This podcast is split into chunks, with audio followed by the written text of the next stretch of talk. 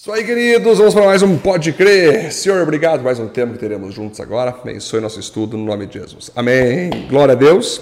Então, agora chegamos finalmente no capítulo 40, no último capítulo do livro de Êxodo. Que espetacular, em quantos princípios nós aprendemos até aqui, não é queridos? Vamos para mais uns agora? Vamos lá?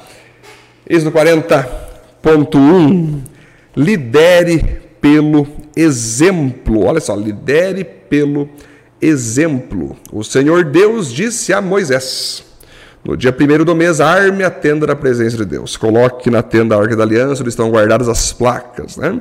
Põe o altar de ouro para queimar incenso na frente da arca. Coloque o altar de queimar sacrifícios. Põe a pia e a tenda. Pegue o azeite de ungir.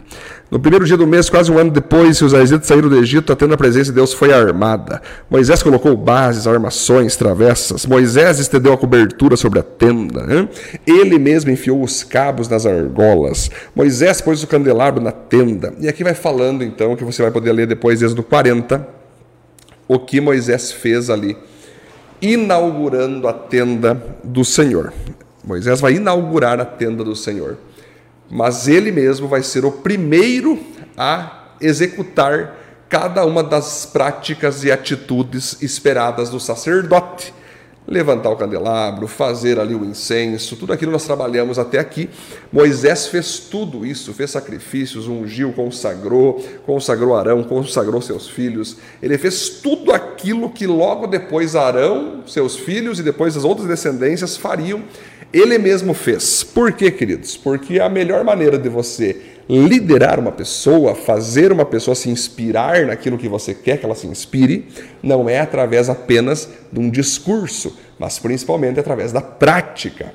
Quando você faz para as pessoas aquilo que você quer que elas façam, tem muito mais poder do que você falar para elas fazerem. Jesus usou uma técnica idêntica a essa, claro, porque ele é o próprio Deus que inspirou Moisés. Mas primeiro, quando Jesus veio para a terra, ele fez.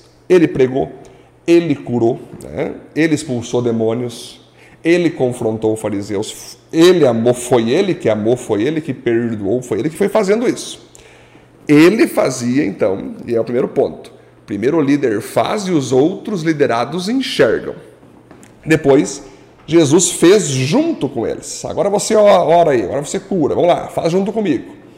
Primeiro o líder faz, o liderado olha, depois o líder e o liderado fazem juntos. Depois de um exato momento que Jesus mandou eles fazerem para que Jesus ficasse olhando. Né? Eles faziam na frente de Jesus, oravam, curavam.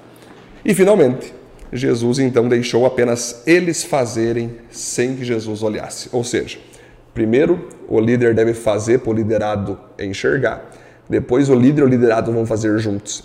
Depois o liderado vai fazer com a supervisão do líder e finalmente o liderado vai fazer sozinho.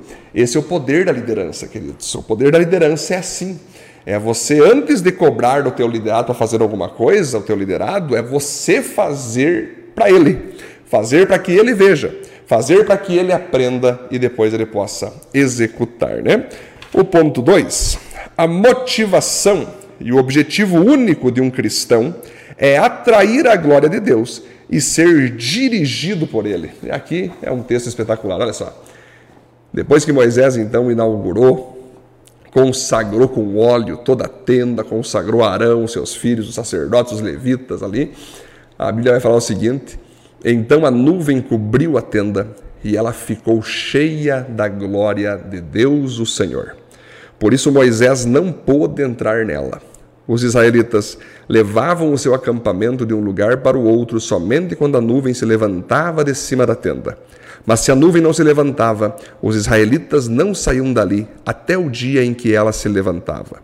Em todas as suas viagens, eles podiam ver, durante o dia, a nuvem da presença do Senhor em cima da tenda, e durante a noite viam o fogo queimando em cima dela. Olha só, que maravilha, que maravilhoso. E aqui eu quero ler o ponto de novo a você. A motivação e o objetivo único de um cristão é atrair a glória de Deus e ser dirigido por Ele. Olha só, queridos.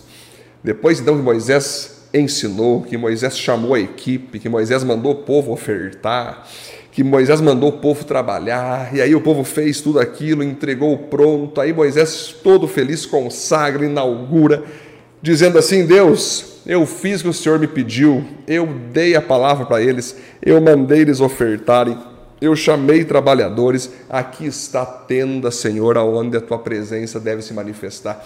E nesse momento a presença e a glória do Senhor se manifestou de tal forma que eles não puderam ficar dentro da tenda. Foi tão forte a glória do Senhor que eles tiveram que se retirar dali, de tão maravilhoso que foi a presença de Deus. É assim, queridos. Nossa vida tem que ter esse objetivo, esse único objetivo. Que tudo em nossa vida, desde nós amarmos a nossa esposa, desde nós amarmos os nossos filhos, é para que a glória de Deus venha e diga: parabéns, meu filho é para isso que eu te fiz, para que você me ame, mas ame tua esposa, ame teus filhos. É quando nós estarmos na igreja, louvar a Deus com o nosso melhor, para que Deus venha e diga: Muito bom, meu filho. A minha glória se manifesta em meus louvores de vocês. Siga me louvando.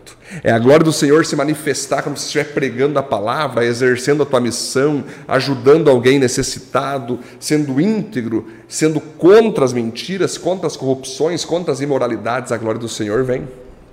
Essa é a nossa busca. Todas as nossas atitudes têm que ter essa busca. Fazer com que Deus seja glorificado, Deus fique feliz conosco e a glória dele se manifeste em nossas vidas. Glória a Deus. Foi um prazer estar com você nesse livro de Êxodo. Vamos seguir logo, logo com mais devocionais. Vamos orar? Deus, te louvo por mais um tempo juntos com cada irmão e cada irmã. Que a tua glória venha ser sempre buscada, alcançada e manifestada através de nossas vidas no nome de Jesus. Amém. Valeu, queridos. Deus abençoe. Até o próximo episódio.